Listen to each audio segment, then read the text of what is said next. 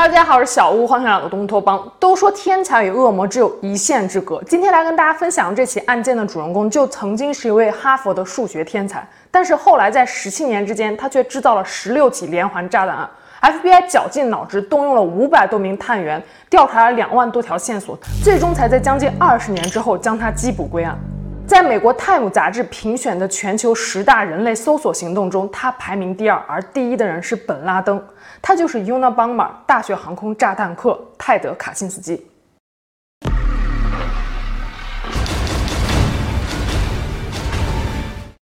一九七八年五月二十五日这一天清晨，美国芝加哥大学的停车场，工作人员意外地发现了一个包裹。收件人写的是伦斯勒理工学院工程学教授史密斯，显然邮包寄错了地址。而第二天，包裹被退回到了发件人美国西北大学工程学教授巴克利·克瑞斯那里。当克瑞斯教授在早上来到自己办公桌前的时候，看到桌上的这个包裹，不禁心生疑惑。他印象中自己没有寄出这样的一个包裹呀。这个时候，克瑞斯教授的目光落在了包裹下面的一行小字上面，上面写着：“这也许是一枚炸弹。”科瑞斯教授顿时吓出一身冷汗，他连忙找来了保安。就在大家以为这是一场恶作剧的时候，保安撕开了包裹，办公室里一声巨响，硝烟弥漫，保安的左臂被炸伤了，而科瑞斯教授呢，侥幸逃过了一劫。美国的警方很快介入了事件，开始展开调查。让警方感到意外的是，这个炸弹的做工看起来并不复杂，原料都是非常常见的材料，而且从做工判断，应该是有人在家自己动手制作的。所以，警方最初将嫌疑犯锁定为几名学生，但是经过调查之后，这几位学生都被排除了嫌疑。就这样，几个月过去了，案件没有任何的进展，警方也没有掌握任何值得他们破案的线索，就这样，案件不了了之了。然而，让警方没有想到的是，这仅仅只是一个开始。一九七九年五月，第二颗炸弹又被邮到了美国西北大学，一名研究生约翰·哈瑞斯被炸伤了。当时警方并没有将这起炸弹案和一年前发生在西北大学的那起炸弹案联系在一起，因为并没有造成大规模的伤害。警方甚至怀疑这两起炸弹案很有可能是两波不同的学生搞的恶作剧。直到一九七九年十一月十五日，美国航空公司的一架波音七二七飞机从芝加哥飞往华盛顿，航班号为四四四航班。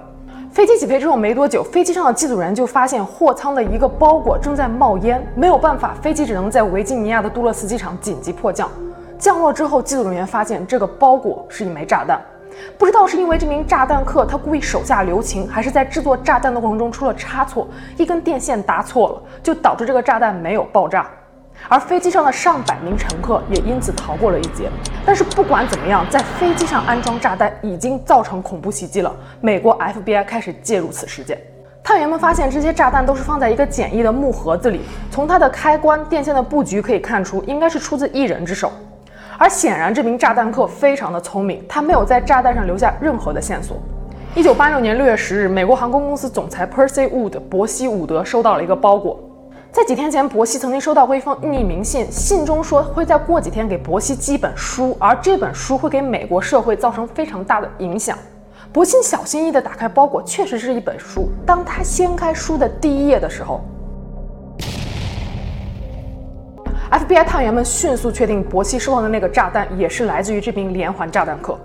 而这次他们在一小片炸弹的碎片上发现了一个英文缩写 FC。警方曾经一度认为 FC 是美国恐怖组织 Freedom Club 的缩写，也就是说，这名连环炸弹客有可能是一位恐怖组织的成员。然而，经过调查之后，警方才发现这些所谓的线索只不过都是这名炸弹客留下的一些干扰警方调查的烟雾弹罢了。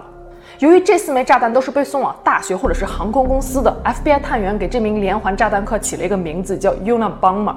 UN 代表 University 大学，A 代表 Airlines 航空公司。给炸弹客起这样一位代号非常容易，可是找到代号后面的真正主人就是难上加难了。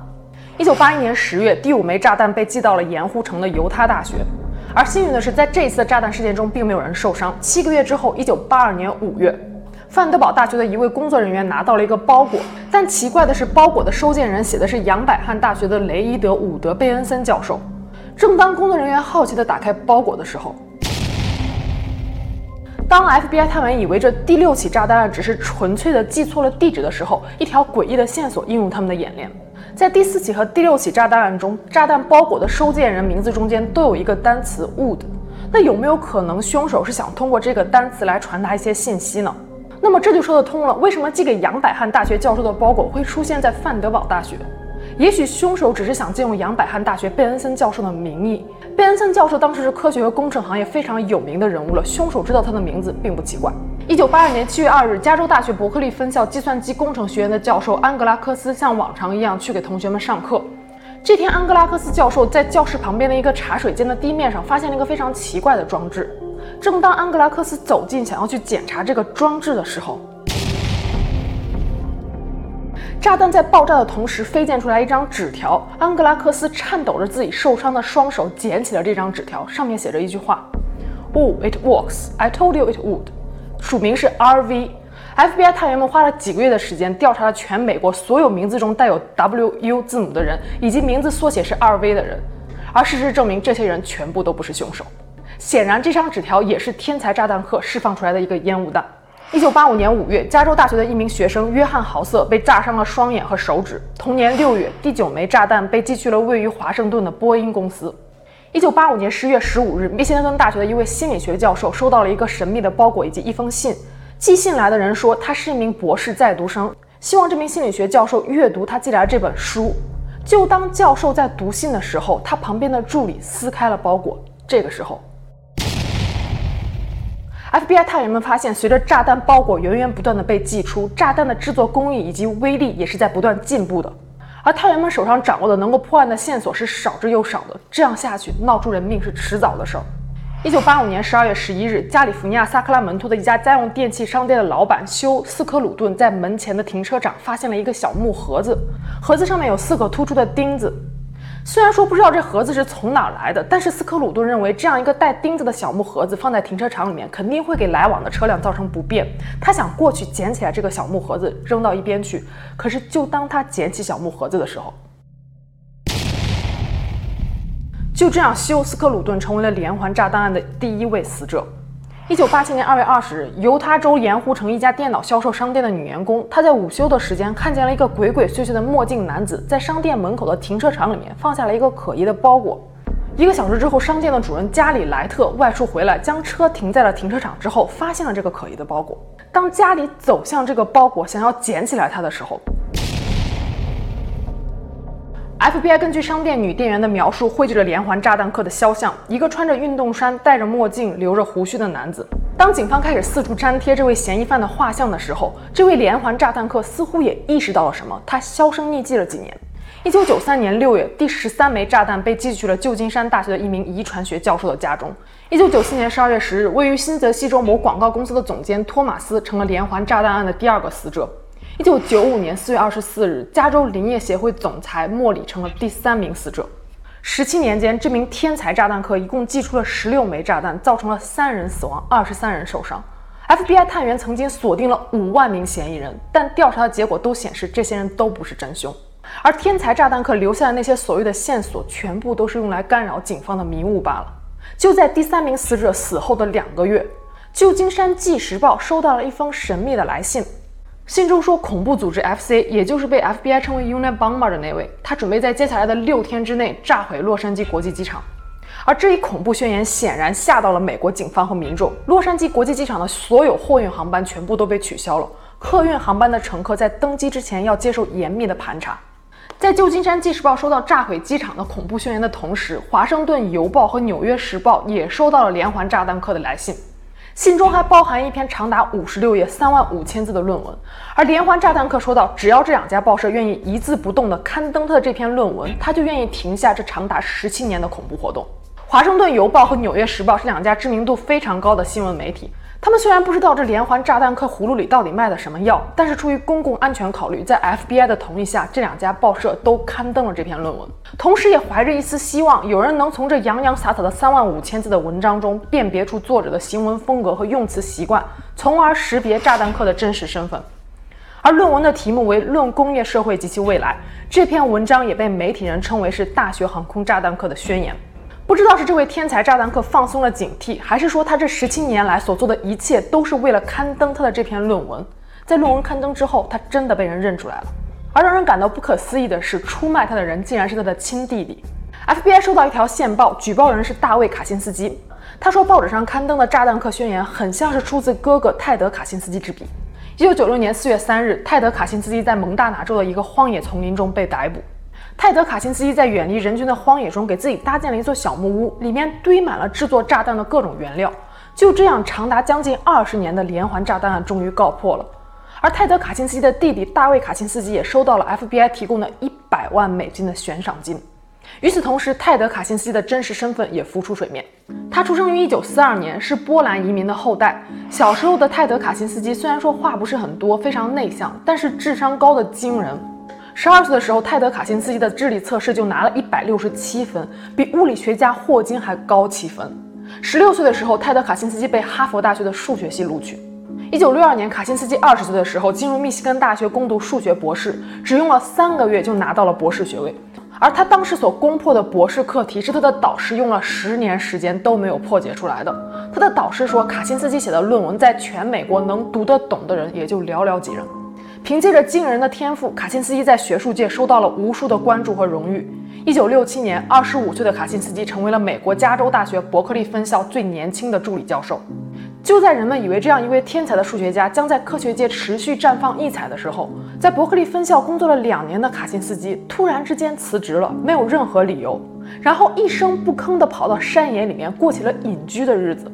在父母的资助下，卡辛斯基在蒙大拿州的荒野中盖了一间山间小屋，从此呢就彻底与社会脱节了。屋子里没有电灯，没有电话，也没有自来水，平时里吃的东西都是卡辛斯基自己种的或者是捕猎的食物。他晚上呢会用蜡烛看书、砍柴生火做饭。卡辛斯基在山野之中花了很多年去酝酿他那个伟大的计划。等他再次归来的时候，已经不存在哈佛的数学天才了，而是一个造成美国全社会恐慌的连环炸弹客。没有人能够真正说清楚是什么让一位哈佛天才沦陷成了邪恶的恐怖分子。有人说，正是因为他超高的智商，使得他与这个社会格格不入；也有人说，可能是他小时候经过了长达一年的麻疹治疗，留下了后遗症。但是更公认的说法是，卡辛斯基的改变有可能跟他曾经参与的一场心理实验有关。卡辛斯基在哈佛读书期间正值苏美冷战，美国 CIA 为了对付苏联间谍，秘密进行了一项心理实验，被称为是 MK Ultra 计划。主要研究的就是人类大脑的潜能控制以及生物制剂对人类大脑的影响，有一百五十多个子项目，其中还包括睡眠剥夺、药物催眠等等。全美国有八十六所大学和机构参与了这项计划，其中就包含哈佛大学。有机会的话，我也会做一期视频来跟大家详细分享这一系列的实验，那这里就不做赘述了。总之呢，十七岁的卡辛斯基在哈佛读书期间被称为是少年天才。他对科学有坚定的信仰，遵纪守法，被认为是这项实验最理想的小白鼠。实验的策划人员认为，如果这项实验可以突破卡辛斯基的心理防线，那么再坚定的苏联间谍也会就范。参与实验的工作人员将卡辛斯基的论文找出来，将其中的论点进行逐一的反驳，尝试去嘲笑并且瓦解他对科学的信仰。虽然说在当时这场实验是以失败告终了，但是我们现在再来看卡辛斯基的这次宣言，也就是他的那篇论文《论工业社会及其未来》。我们在读这篇文章的时候，感觉好像真的这个实验改变了卡辛斯基的科学观。在他被逮捕之后，他的律师们尝试在法庭上将他描述为 CIA 心理实验的受害者，尝试以精神方面的疾病为他开罪。但是在法庭上，卡辛斯基非常坚定地说，他没有任何精神方面的疾病。因为他不想让世人误会他的那篇巨作，他的论文是来自于一个精神病之笔。他誓死也要捍卫自己的立场。最终，在一九九八年，卡辛斯基被判处八项连续终身监禁，不得假释。那最后呢，咱们来聊聊承载了卡辛斯基真正犯罪动机的这篇论文《论工业社会及其未来》。虽然说这篇论文呀、是出自于一个罪犯之手，但是洋洋洒洒三万五千字，描述了人类社会的现状以及对未来的分析，逻辑非常的严密，很震撼，很值得一读。我把原文的中英文对照版本的链接放在这视频的下面，如果有兴趣的朋友可以去读一下。而整篇论文的核心内容呀，也就是作者的第一句话：工业文明给人类带来的是极大的灾难。卡钦斯基认为人类应该彻底摧毁现代社会的工业体系，回归之前的原始状态。这也是为什么他之前专门袭击理工学院的大学教授的原因。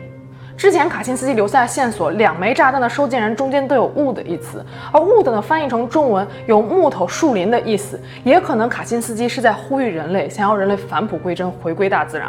他认为工业文明虽然极大地增加了发达国家人口的预期寿命，但同时也破坏了社会的稳定性，剥夺了人类的自由。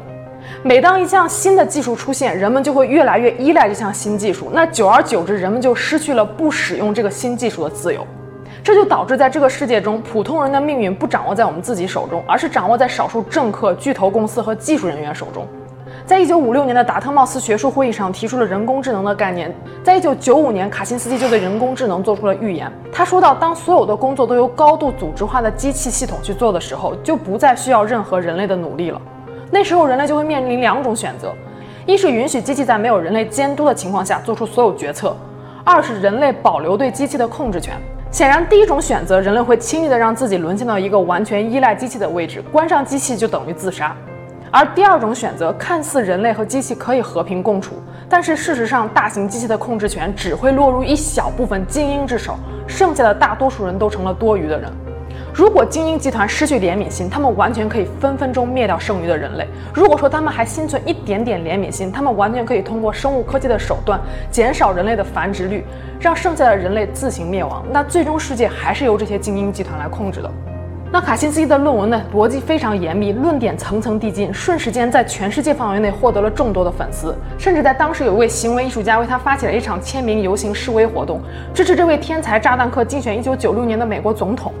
而事实上，像卡辛斯基这样的反科技人士，并非他一人，在19世纪初期的英国就有大量的纺织工人，他们涌现出来，誓死与机器抗争到底，而这些人就可以被称作是卡辛斯基的前辈们。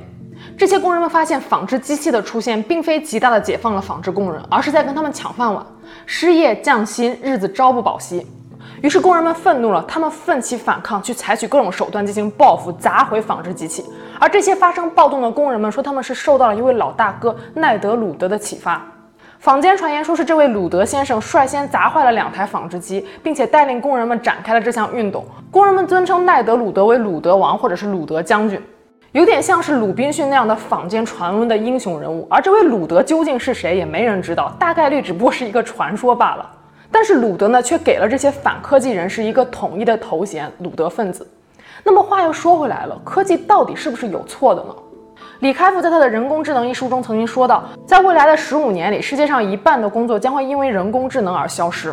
科技的进步确实会给社会以及一部分人造成一定的恐慌，但是我想借用咱们中国的一句老话：“物是人非，东西还是原来的东西，人就不是原来的人了。”科技本身并没有错，错的只是那些滥用它的人们。那最后呢，是给我自己做一个小小的广告，我现在呢正在尝试跟喜马拉雅的海外版合作，以后我视频所有的音频呢都会陆续上传到喜马拉雅，那会员视频的音频呢也会放在喜马拉雅的会员专区。如果以前觉得 YouTube 的会员比较贵的小伙伴们，可以去喜马拉雅看看。如果你觉得我讲的故事比较有意思，但我这张老脸看不看都行的话，也可以去喜马拉雅看看。那今天就到这里，我们下期见喽，拜拜。